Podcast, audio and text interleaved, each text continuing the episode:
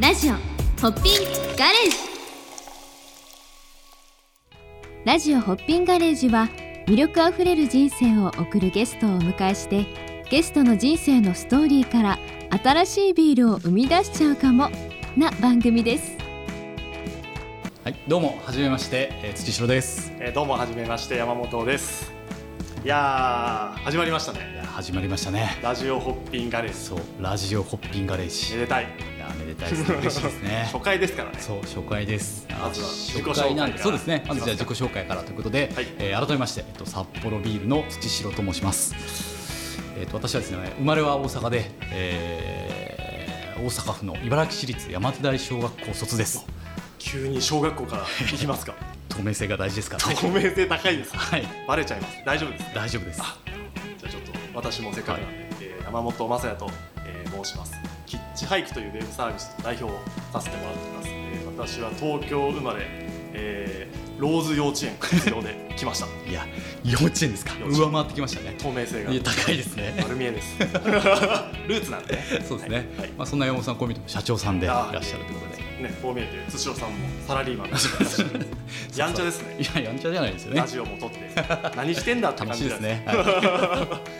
い、ま あそんなラジオホッピンガレージ、はいまあ、始まりましたけど、まあ、まずはあのホッピンガレージって何ぞやというところをちそょっうですねと説明した方がいいのかなというふうに思ってまして、はいはいでホッピンガレージはですね、うんあのキャッチコピーに、はいできたらいいなを作ろうを掲おげてでますきたらいいなを作ろう。はい、このコピー、私、すごく好きなんですよいね。やー、いいコピーですね。そうですよねできたらいいなを作ろう。うんそうで、まあ、ホッピンガレージですねこのコピーそのままなんですけれども、まあ、ビールに関係する、はいこうできたらいいなっていうことをまあやっていく、おまあ、そういうものになってます。 はいなんかもう楽しそうな雰そう囲気ですねがすでにしております。はい、でまあじゃあ そのな、まあ、やっていくんですけどもなんか札幌ビールだけでやっていくっていうよりも、うんなんかいろんな多くの方に入ってもらって巻き込んワでイワイそうですね楽しく楽しくえー何かできたらいいなっていうのを作っていく、まあ、そういう場だと思っていて、まあ、例えるならあのこうみんなに開かれたガレージみたいなものをですねえー我々としては考えてますね。はいいや、ホッピンガレージっていう、まあ、サービス名じゃないですか。はい何かが生まれるような場所でありたいっていうことですよね。そうですねガレージ。そうですそうです。まあじゃあ実際どういうでできたらいいなうんにやってるかということをちょっと説明させていただくと、はいえーまあ主に三つおまあ三つやってますはい三つですね。で一つ目が、えービールを作ってみたいお、作ってみたい。作ってみたいビールを作ってみビたールを作ってみたい。い。もう楽しそう。で二つ目がですね、はいえっ、とまあビールを通じて人とつながりたい。うんうん、人とつながりたい、うんこれ大事ですね。そうですね。で最後三つ目がですねビールをもっと知りたい。うん。おー知りたい。はい。この三つに、えーまあ取り組んでるというようなうん形になってますね。いやー、なんかこう三つありますけど、ね、やっぱり一番ちょっとドキドキするのが一つ目。あありがとうございます。そうですね。やっぱこれがまあホッピンガレージオリジナルっぽいんですけども、はいまあするとまあホッピンガレージまあ我々の事務局にまあ応募してきてくださった、まあ企画をもとに、その応募してくれた方と、はいまあ札幌ビールのブリュワーが一緒になってビールの試作品を作って、うんうんうん実際にそれまでを商品化まで持っていこうという、そういう取り組みですね。ちょっと図書さんえ、もう一回言ってもらっていいですあか。わかりました、はいはいえっと、ホッピンガレージ事務局に、うんえーこんなビール作りたいという、はいはいまあ、応募をしてくださった方、その方と一緒に札幌ビールのブリュワーがうん一緒になって、うんビールの試作品を作って、うん商品化を目指す、うんまあ、そういう取り組みですね。いや、これはい、大事件です。大事件 ですかいや、今さらっとね、ええなんか流しそうな感じはで、ちょっと言われてたんで、いや、これだって。ビール作りたいっていう人の企画を、えっ、と、募って。はいそれをプロの札幌ビールのブリュワーさんと一緒に商品化目指してやっていくってことですよねそうですね商品化を目指してやって大事いく件じとゃないいう ですこかとですね。もっと言っていきましょうなかなかなくないですかそうですね、まあ、なかなかないですし、まあ、その商品化するっていうのは、まあ、うちのうんうん札幌ビールの社員でもなかなか難しいところはあるので、うん確かにそういう意味だと結構稀有な取り組みかなという気はしてますね。はいいや、ーなんかビール好きあ私もねビール好きですけど、ビール好きからしたらちょっと夢のような体験というかそうですねそんな感じがしますあありがとうございます、じゃあ次2つ目ですね、えーまあ、ビールを通して人とつながりたいつながろうまあ、これについてはですね、まあえーオンライン、オフライン、まあ、両方兼ねて、えー、と今でも500回ですかねおー、えーまあ、イベントをさせていただいてます。やはいりまそうしたねですねたくさんやってきましたね。 2年間で500回はやりい、ました、そうですそうですそういった形だと、まあ、今回まあラジオも新しく始まるってことで、まあ、このリスナーさん向けのイベントなんかもこれから企画できたらいいなというふうに思ってます、はいいやいいっすねさらになんかこうね視聴者リスナーの方を巻き込んで新しいビールも作るし、新しいその乾杯の場も作っちゃおうはいという企画ですね、そうですね、はいで最後は3いつ目ですね、お3つ目が、おえーまあ、ビールをもっと知りたいということなので、まあ、我々あの、えーまあ、ビールの資格試験をお資格試験をやっている、えー日本ビール検定さん、い通称ビア検さんっていうんですけどビアも検ビア検さんと一緒になってそのビールを学べる講座を、まあ、やってきたりしてたんですね、はいでまあもちろんそれも今後も続けていきたいなと思ってるんですけど実はですねこのお11月にえもっとライトにビールをこう学べないかということでわああのカードゲームをビール作りが学べるカードゲームを作ってみました。見てもいいですかあどうぞどうぞ見てください。えこれカードゲームでビールを学ぶってこれどどういうことですかいやそうですよちょっとね当て。ますよ多分あのおービールメーカーにな中では多分初めての取り組みじゃないかなと思います ね。いやこれなんかビールってすごい奥深いじゃないですか、はい。なんかねこの学びながら遊べるっていうのはすごくそうですいいね。ですよね設定としてはそのそれぞれプレイヤーは皆さんこうブリュワーになるっていう設定なのでおーで必要な原料とかを集めて、原料に詳しくな るそうですそうですしかもカードには全部あのビールの豆知識がそれぞれ違うものが書いてあるっていうですねなるほどなるほそどこまで凝ってみました、はい、ちょっと一個読んでみてもいいあでどすかうぞえーっとですね豆知識一個あります、えー札幌ビールが開発した大麦春名二条はなんと宇宙を旅した初の大麦ホップそうですちょっとなんかスペースいバきレなーり飛んでてわかんないんですけど引き強いですね 強い宇宙を旅した大麦大麦そうなんマジですかそういうのやってました、はいえスペースバレーっていう商品にもね一応それなってましたね、はい面白いありがとうございます面白いんでもう一個いいですかあどうぞどうぞ、はい、2つ目のちょっと、はい古代メソポタミアでは、砕いたパンに水を加えて、んその後自然に発酵させてビールを作っていたホッホップ、おおプそうこれ野生酵母ってやつですね野生酵母はいなるほそうどですが発酵醸していくおーこのメソポタミアのビールの起源みたいそうですねなことですね はいそういうのが学べるカードゲームも始まったとそうですねいやー初めて作ってみましたね奥行奥行きがありますねそうですね。 でもやっちゃいますね。できたらいいなですからね。できたらいいなを作ろうはい。はいそうですそうあでりがすとう。ございます。いや実際この、うんあのーホッピングガレージスタートしてもう2年ほどは経いってますけど、実際世の中にこうビールの作りたい人いませんかってこう企画を募ったわけですよね。はいはい2年間でどれぐらいのこう企画が集まったんでしょうか。言っても大丈夫です か。言っちゃいましょうか。言っていいですかはい。 500件以上ですね。おお。いやありがたいですね。いや本当にありがたいですね。すごいっすね。いやもうこれを立ち上げた時に何が怖かったかって、はいはい誰からも来なかったらどうしようっていうの ですね。あの結構思ってましたので、そうえですえね、いや中そうなのんで人すよ。として思うのはそうですねビール作りたい人がいるのかそうっていうことですよねそうそうですその。本当プロとしてやっていきたいというかお店の方とかうん売り場の方はいらっしゃいますけど、一般の方というか、はいビール好きの方がビールを作りたいっていう企画を出してくるのかっていうそうこ怖かったですねそうそう。 ドキドキしてました。でも500そうですね。すもごうく最初だけじゃないかとかも言われてたんですけども、はいはいはい今でもコンスタントにおーしっかりずとーっとはい、そうですね安定的にいただいてますね。その500のうち実際に作ったビールもあるそうですね。そのうちえっ、と20企画がおあの試作品として試作品えもうあの飲んでいただいたりをしてて、そこからさらに8品がまあお商品化されたというような形になっています。今日ここの収録現場にも8品並んでますけどそうですね。いやーかそうっこいいですねありがとうございま見す。たことのないビールがそうですどんどん生まれているそうですねそう そういうのが、まああのまあ、ホッピングガレージらしいらしい一番の、まあ、一つ目のできたらいいならいやと思ってますね楽しいですねはいはいそうですねで、まあ、あの実際あの、ね、このビールを作っていくって中でも、まあ、ちょっと山本さんにもーはい実は第1号であのいやモルモットモルモルモモルモットット的に作っていた辻だい田さんた僕のことモルモットだと思ってた んですあとファーストペンギンかなファーストだよく言うとモルモットでいきましそょううですねに作ってもらったはいものもありますので、せっかくなんでちょっとそのあ説明とかをねちょっとしてもらえたらいいかなあのーこのホッピンガレージの企画であるそのブリュー・はストーリーっていうそのストーリーに紐づいたビールを作るっていうことなんですけれど、その僕がもう7年前ぐらいになりますかね世界中の人の家のご飯を食べ歩くっていうことをずっとやってたんですよ1年半ぐらいでその旅の途中で立ち寄った町で飲んだビールの話なんですけどあのバルト三国のあのラトビアってあるじゃないですか、うんはいあそこのリガっていう町があるんですけど、はいそこで飲んだビールがめちゃくちゃ美味しかったんですよなるほど地元の本当小さいブリュワリーみたいなところうんのおばちゃんがやってるみたいな感じだったんですけど、あの一杯飲ませてもらって、うどんどん衝撃的な美味しさで、はいおばちゃんこれ何って聞いたらハニーエールだよって言うんですよハニーエールって当時僕知らなかった、はい初めて飲んであビールにこんななんていうんですかこうもちろん蜂蜜使ってる、うんうん甘くて苦いそのものがあるんだっていううん結構びっくりしてなるほどでそれがあの最初のきっかけですね、はいはいなので今回そのポッピンガレージの一つ目のあのビールとして作らせてもらった、今日ここにあるんですけどもぐもぐしてはい探検するハニー、うんまあかわいいで、 可愛いですねラベルです。その時のそのラトビアのリガで味わったその異国の旅情といいますか、うんまあ、再現を目指したわけでは全然ないんですけど、うんその旅情を感じれたりこう甘くて苦いこう旅とか、うん人生のようなあのストーリーを味にしたいなと思ってう出んさせてもらった探検するハニーです。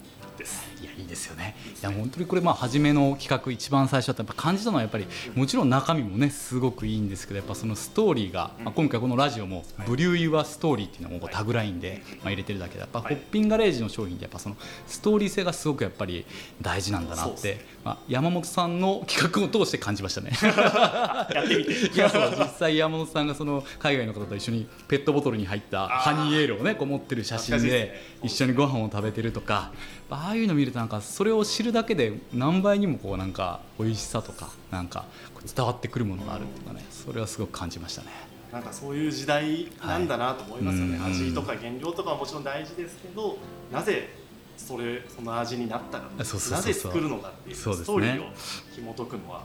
いいですよねそうですねなんかこうやって話してるとちょっと飲みたくなってきましたね。飲みたいですも飲うみましょ喉うがか ね。あそうです。違ってます じゃあ飲みますか飲みましょうか。はいありがとうございますあいい音ですね。ビールの音だね。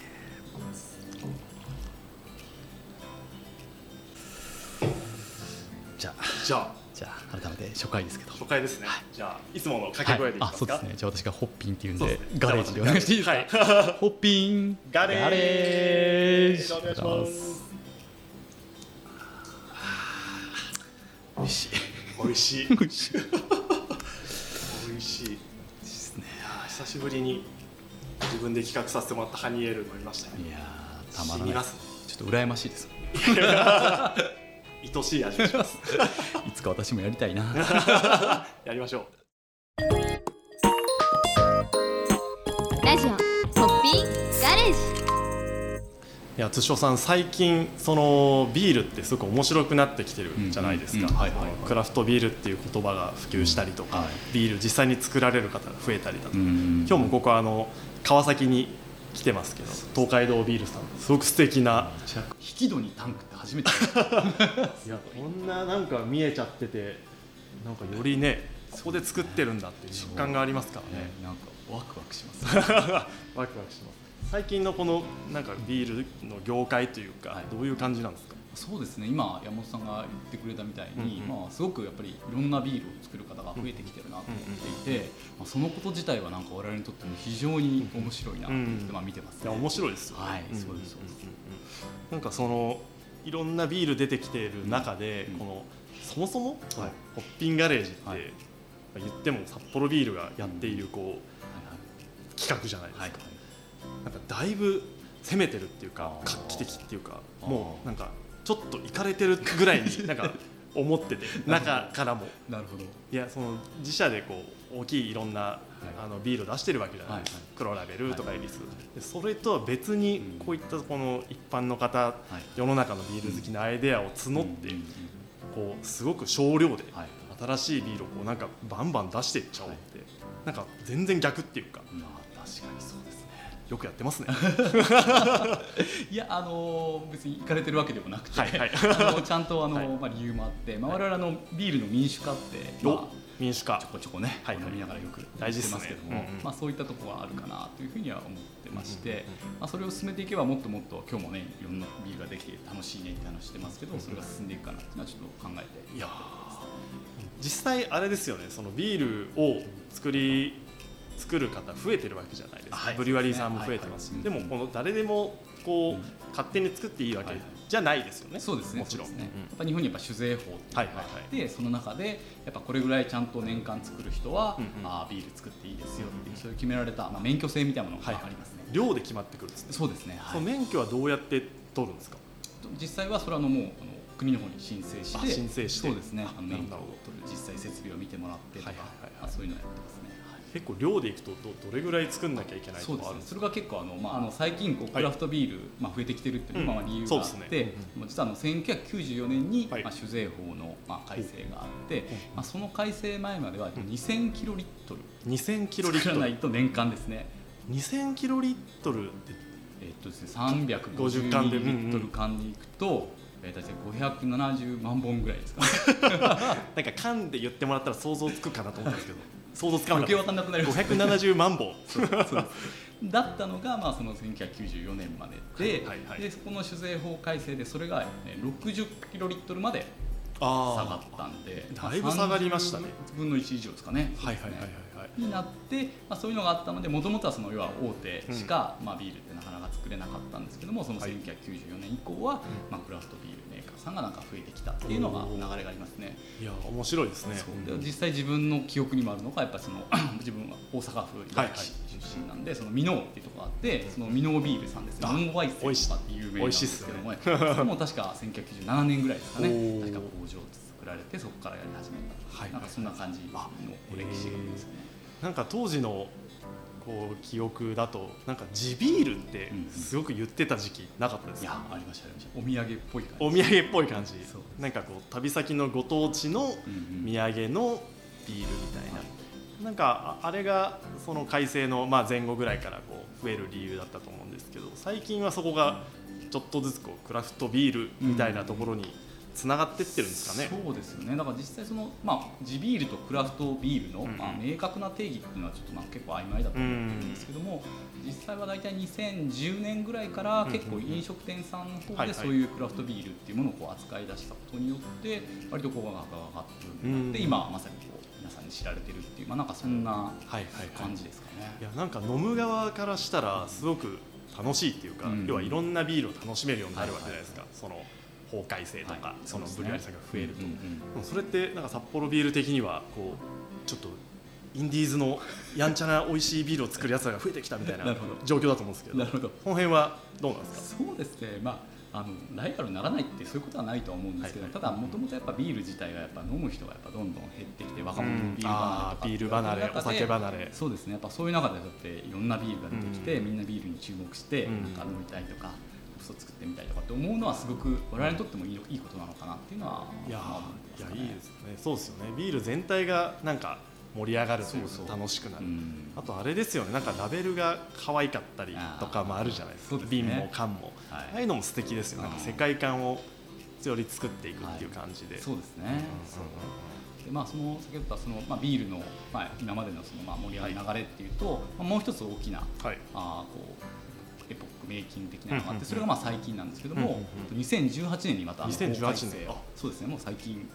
ですよねめちゃ最近ですねそうですねになってそのビールの定義がですねはいはいはいえー今回変わった定ん義ですねははいい、ビールとは 何かちょっと深いですね深いですねめちゃめちゃ変わりますね人生ビールとは何かそうあのビールってまあご存知の通りもともとあの 麦芽とホップとはい水はいみたいなのそうがっすまねあ基本そうっすでねはい作られてるんですけはどまあそこにこうちょっと味を変えるっていう意味であの復元料っていうものをまあ作ったりまあおうんうん米とかまあいろんなものがあるんです入れますねけどもともとその復元料に使えるまあ原料っていうのが結構限られてたんですけどうもんうんうんその2018年の改正でなるほどえーそれがバッと広がったとなるほどないうるとこほろがど大きいですね入れられる原料が増えたってことそうですそうですそうですここれを入れてもビールって呼んでもいいよみたいな呼んでもいいよっていうおおはいな何が増えたそんうでですすかね例えばですけどまあ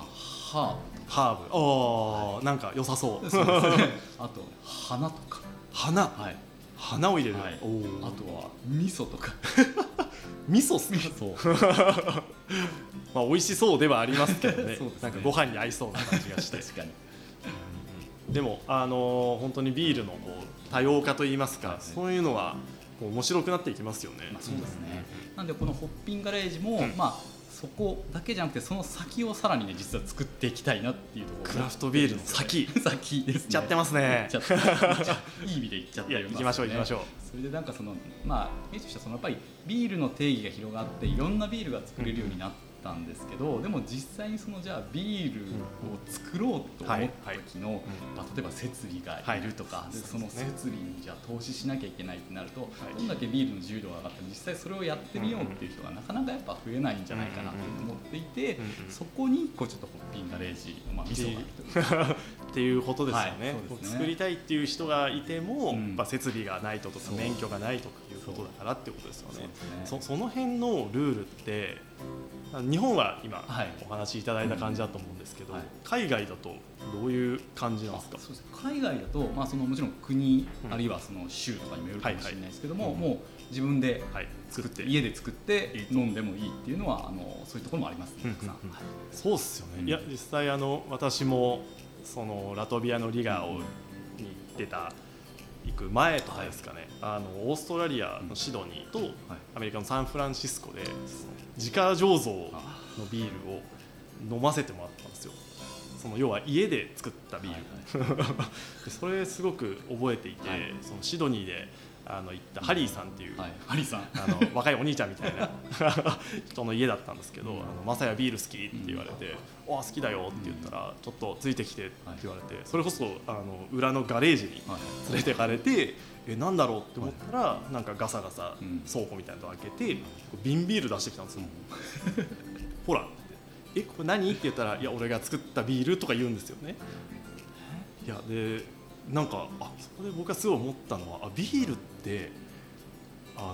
のなんか作っていいんだっていう、まあ、その法律的な話、はいはいまあ、さオーストラリアなんで OK っていう話ですけど、うんうんうんなんかもう一つすごい思ったのはビールって作れるんだってのを思ったんですよ。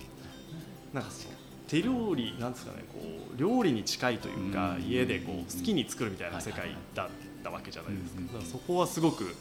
なんかあの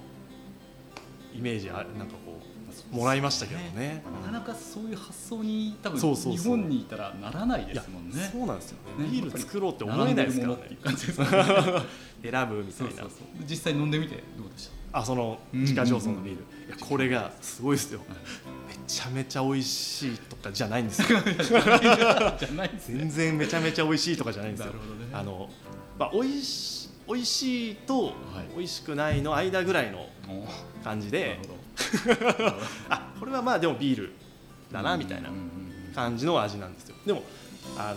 だからハリーさんが言ってたのはあ、まあ、今回はまあまあかなみたいなこと言っててそれも僕すごい面白くて、あビールってその美味しい美味しくないじゃなくてあ今回こんな感じなんだみたいななんかその味を超えたところの,、はいはいその手料理とか家庭料理みたいな感じのビールっていうのが、なんかちょっとびっくりしたんですよね。だから味の感想としてはなんかもう美味しいよりも愛しいみたいな世界それめちゃくちゃ分かって私も、はいはい実は私あの家で、あのコーヒー豆の手焙煎を実はやったんですよお手焙煎そうめっちゃいいっすね最初は3 0センチ上とか徐々に2 0センチとか、はいはいはいここにはやってるんですけども、うんうんそれをですねあの自分でやって引いて、はいはい妻に飲んでもらうんですけどおお多分この感覚に近いんじゃないかあと思っあいてや重なりますねそう美味しいって妻からしても美味しい美味しくないじゃなくてうんなんか前のと比べてなんたらかんたらとかうんなんか今回はこうだねとかはないんはいかそうはいいうやり取りが生まれて楽しかったんですね。すごいわかりますいやそれのだからビール版ってことですよそうねで、すね。うん、絶対楽しいと思います。作る人のこう手間とかはいはい思いとかストーリーみたいなのがうん詰め込まれたものってことですねそうですね。いやーこれはねいいですよ楽しいしなんか幸せですね、うん、いや本当そうですよね。うんそう。まあただなんかこう一方でこうじゃあ日本はっていうと、はいまあ今やっぱりその先ほどお伝えしたとおり、やっぱりそのあのちゃんと意味があって法律があってそそ,、うですねれはやっぱり、うんうんあの個人では作れないっていうふうになっているので、うんうんまあそこはやっぱりもうあるのかなっていうふうに思うんですよね。そうですねだからこうビールの民主化っていう言葉さっき言われてましたけどそれをこうホッピンガレージが進めていくとそうそうですね。うんなんかそのやっぱり作れ我々は作る。まあなんていうのかな、まあ、人もいるし、うんあの免許も持ってるから、うんまあ、そういった人と、んまあ、やっぱり作ってみたいっていう人を掛け合わせることによってこうビールを作っていくっていうのは、うんまあ、いきなり民主化とかではないですけれども、はいはいはいなんかその第一歩につながるうんうんのかなっていうふうに、まあ、思ってはいます、そうそれがあのビはいールの民主化だなと思ってるんですよいね。やビールの民主化そうですね、まあ、あの札幌ビールにはあの、まあ、自分で言うのもあれですけど、まあいえいえ優秀ないブやリュワもちろーんがでたすくさんいるので、そういったブリュワーと、うんまあえー世の中の方のんアイデア、ストーリーみたいなのを掛け合わせていくことによって、もっともっと自由な、楽しいビールが生まれてきたらいいなっていうのは思ってますね。いや面白い、実際この2年間でもう500以上のビールのストーリーいただいてるわけじゃないですか、はいだからこれをもっともっと募って、はいこうビール好きの人とかあとはまだビールにそんな興味がないはいみたいな人も巻き込めたら面白いかもしれないですそうよね。ですねなんかこういうことをやってること自体であそうやってビールってうんうんうん作れるんだ、作るんだっていうことをなんか知ってもらうとうんうんすごくいいかなと思いいやます、ねもうビールは作れるものっていうのがなんか広まるとすごく本当にこう多様なビールがどんどんどんどん出てくるというかねはいいやぜひそこをホッピンガレージでやっていきましょう、そんなねホはいッピンガレージが今回、あの始めるラジオホッピンガレージはいなんですけれど、はいい、ろんな方をゲストに呼んで盛り上げていきたいですね、うんうんそうですね、まあ実際まあこのラジオのタグラインも「うんおブリュー・ユア・ストーリー」ブリュー・ユア・ストーリーそうです ねなんでやっぱりこうゲストの方に来ていただいてその方のまあ人生のストーリーみたいなのをねおはいこういろいろと引き出すとそうですね引き出して聞けたらいいなといやーその引き出したストーリーをもうビールに落とし込むそうですねいやポールに美味しいですもんねー 味わうストーリーですねそうですねいやーなんか本当にいろんな方がいろんなストーリーをもちろん持っているわけで、うん一人一人ね全部違うわけですから、はなんか数で言うとすごそうですけどねそうです2年間で500アイデア500ストーリーいただきましたけどいやぜひねいろんな方呼んでストーリー聞いてそうですねそれビールにしませんかってそのセリフ言いたいですよね ビールにしませんかえマジですかみ たいな言われそうそだうけいうどのやっていきたいですよね はい、ということでね、あのーいろんな方呼んでこの実際、えー、とラジオを聞いてくださってるリスナーの方も、あの応募いただいたりなんかして、はい、一緒にできたらいいなと思ってます、はいじゃあ次回から、そうですねはいはいゲストを呼んじゃあゲストをではいやっていきましょうやってみましょうはいはい、じゃあ初回ありがとうございました、はいありがとうございましたどうもですブリュー・ユア・ストーリー飲酒は二十歳になってから